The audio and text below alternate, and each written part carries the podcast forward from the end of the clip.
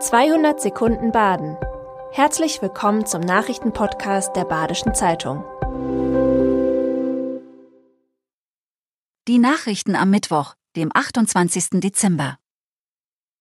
Ein kleines Weihnachtswunder hat sich auf dem Schau ins Land ereignet. Dort hat die Bergwacht an Heiligabend einen seit fünf Tagen vermissten Mann gerettet. Der 40-Jährige war verletzt und in einem schlechten gesundheitlichen Zustand.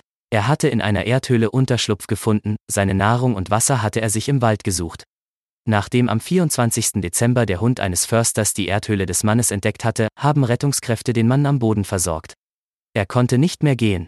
Ein Hubschrauber flog ihn in ein Freiburger Krankenhaus.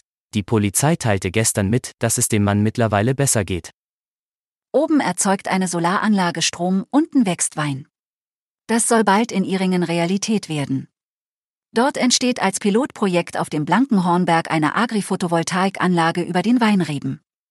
Die Photovoltaikanlage soll im April 2023 in Betrieb gehen. Sie wird nicht nur etwa 60 Haushalte mit Strom versorgen, sondern die Weinreben auch vor Trockenheit und Hitze schützen.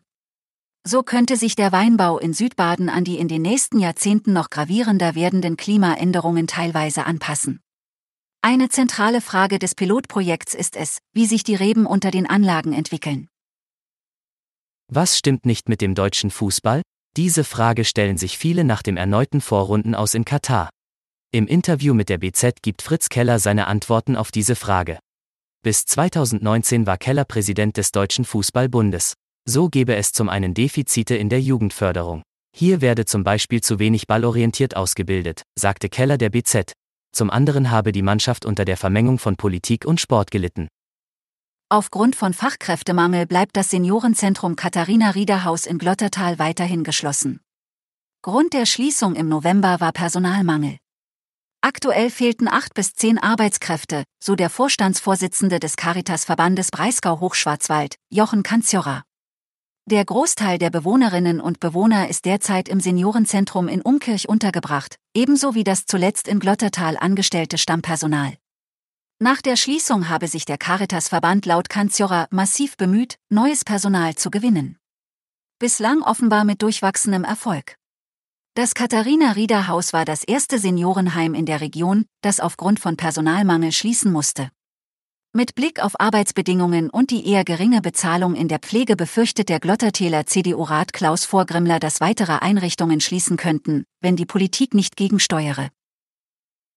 Silvester wird im Südwesten stürmisch und warm. Der deutsche Wetterdienst sagt für Samstag bis zu 19 Grad für den Südwesten voraus. Diese Temperaturen wären schon frühlingshaft, wenn da nicht die Sturmböen bis 100 km pro Stunde wären, die laut Wetterdienst am Abend in tieferen Lagen auftreten. Die Badische Zeitung wünscht Ihnen schon mal einen guten Rutsch. Und fliegen Sie nicht weg. Das war 200 Sekunden Baden. Immer montags bis freitags ab 6.30 Uhr.